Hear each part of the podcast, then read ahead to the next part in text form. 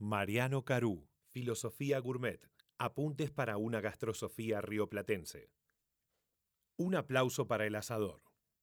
Yo conocí el asado de obra cuando tenía seis o siete años. Mi padre, que era arquitecto, me llevó para que lo ayudara a tomar unas medidas en un garaje en construcción que le tocaba supervisar.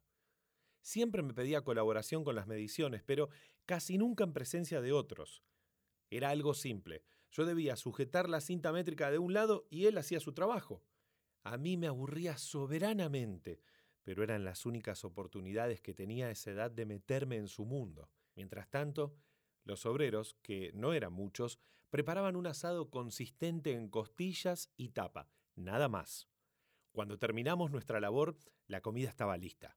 Alguien me sirvió una costilla en un plato durax marrón, privilegio al que accedí por ser el hijo del jefe, porque nadie más comió con plato.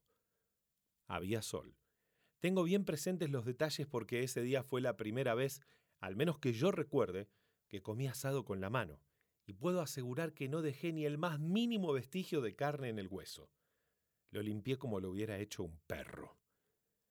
Hoy, que el precio de la carne ha hecho que los asados de obra sean ya no esporádicos, sino casi imposibles, ese recuerdo me viene a la memoria con más fuerza. Me siento casi como Indiana Jones en la última cruzada a la búsqueda del santo grial.